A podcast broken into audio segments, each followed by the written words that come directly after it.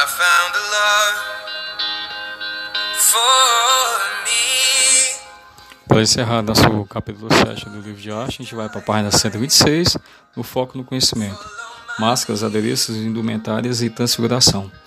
Como você viu ao longo do sobrevoo, indumentárias, máscaras e adereços são elementos recorrentes em diversas manifestações culturais, ritos e tradições, sendo parte fundamental dos processos de transfiguração.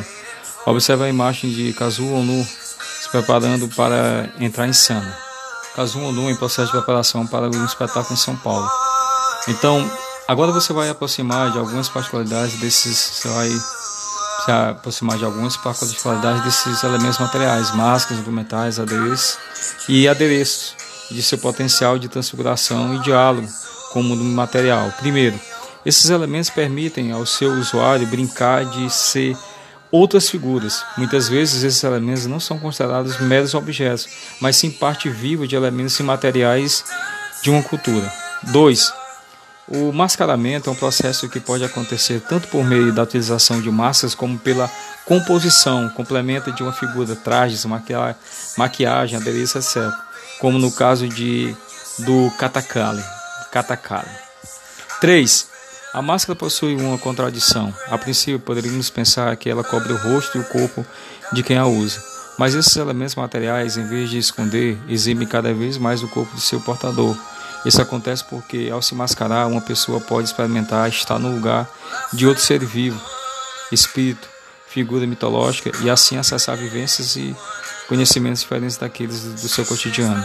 Portanto, o mascaramento permite uma ampliação de nossos sentidos.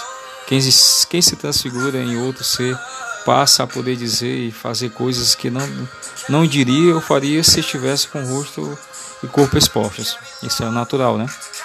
Esses elementos também permitem uma inversão na lógica do dia a dia. Qualquer um pode usar uma máscara, trajes adereços masculinos ou femininos.